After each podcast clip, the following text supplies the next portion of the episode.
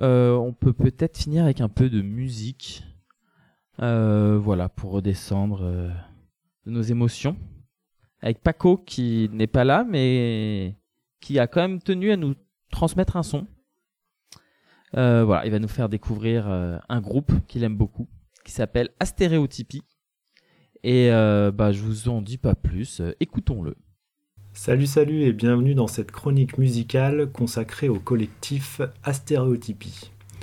On s'écoute tout de suite un extrait pour se mettre dans le bain, ça s'appelle du vélo à Saint-Malo, du kayak à Saint-Briac. C'est parti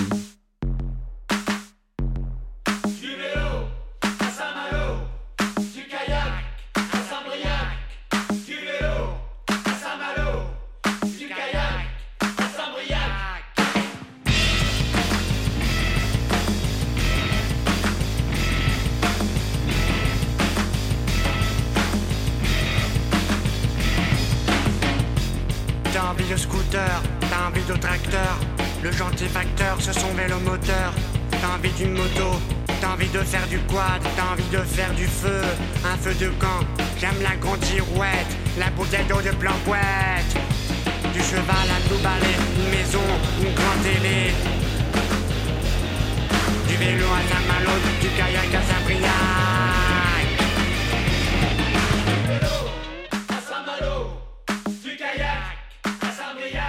La particularité du collectif Astérotypie, c'est qu'il est né dans un institut médico-éducatif pour jeunes autistes en région parisienne, dans le cadre d'un atelier d'écriture et de poésie. C'est au cours de cet atelier que Claire Mahé et Christophe Lullier, éducateurs et éducatrices spécialisés, découvrent le haut potentiel artistique de Stanislas Carmon, Aurélien Laugeois ou encore Johann Goltzmann. L'aventure se poursuit lorsque des musiciens, notamment du groupe Moriarty, rejoignent le collectif et aboutit à un premier EP autoproduit en 2012, suivi de deux albums en 2018 et 2022. Le succès est au rendez-vous, la rencontre du slam brut et de la musique rock post-punk fonctionne à merveille et enthousiasme un public conquis par des textes qui viennent casser les codes et titiller un irrationnel qui touche au génie. C'est en live que se révèle vraiment l'énergie et la puissance d'Astérotypie. Le collectif est à voir autant qu'à écouter. Des musiciens engagés au service d'interprètes pouvant sur scène montrer au grand jour leur singularité ici sublimée. On rentre dans leur monde, on rentre dans leur tête et on est renvoyé à nos normes si ordinaires. On s'écoute un deuxième extrait toujours tiré du dernier album Aucun mec ne ressemble à Brad Pitt dans la Drôme, et c'est Claire Ottaway qui a rejoint le groupe pour ce dernier album et qui est ici au micro.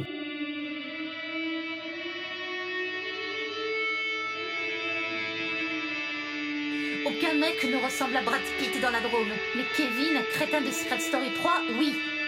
Il paraît qu'il a coupé ses cheveux, c'est imbécile.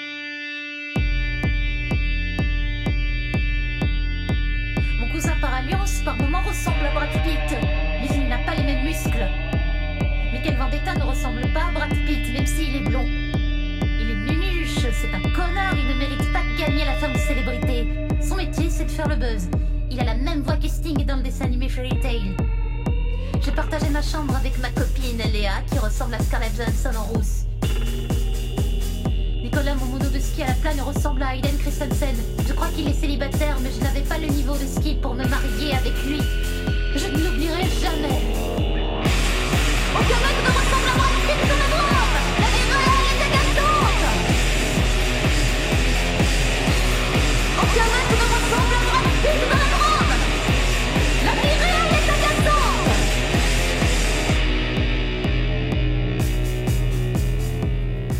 Vous voulez aller plus loin dans la découverte de ce collectif, Laetitia Moller a réalisé un film documentaire en 2022 intitulé L'énergie positive des dieux et qui retrace le parcours astéréotypique du groupe pendant trois années.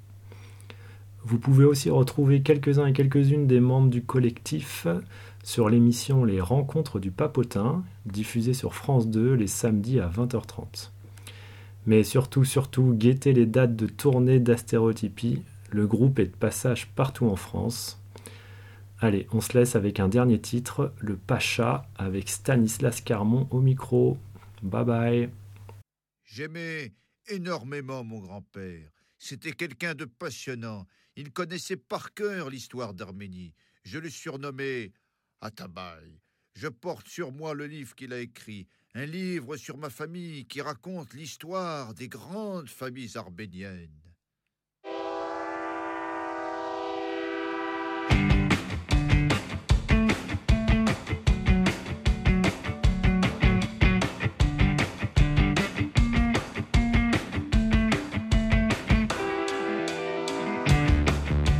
Je suis le descendant de princes. Mon grand-père était diplomate à Johannesburg, à Sao Paulo, à Alexandrie. Il n'aimait pas trop son père, mais il aimait beaucoup sa grand-mère. C'est le meilleur des grands-pères. Dans mes veines coule du sang royal, noble. Je sens l'héritage d'Atabaï.